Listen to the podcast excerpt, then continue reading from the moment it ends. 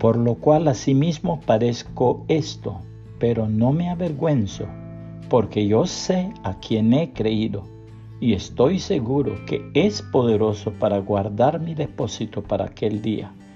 Segunda a Timoteo 1:12. En cierta ocasión se desató una fuerte tempestad en alta mar. Parecía que la nave iba a naufragar.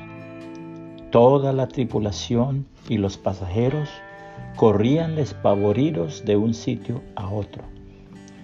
Mientras tanto, en un camarote un niño dormía inocentemente. Este era el hijo del capitán. Lo despertaron. Cuando éste se dio cuenta de lo que sucedía, preguntó en manos de quién estaba el timón del buque.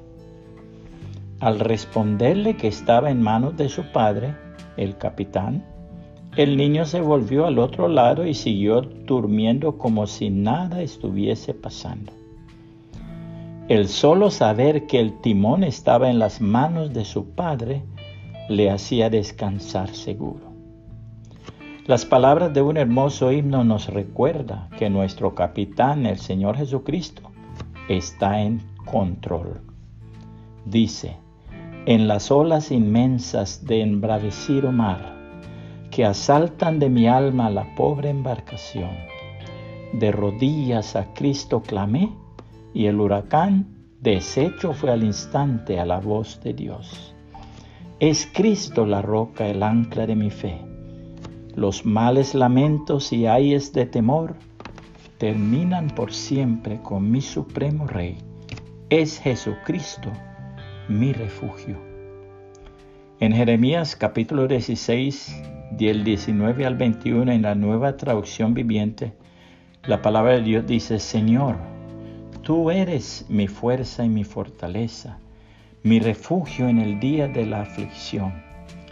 Las naciones del mundo entero vendrán a ti y te dirán, nuestros antepasados nos han dejado una herencia despreciable porque rendían culto a ídolos inútiles.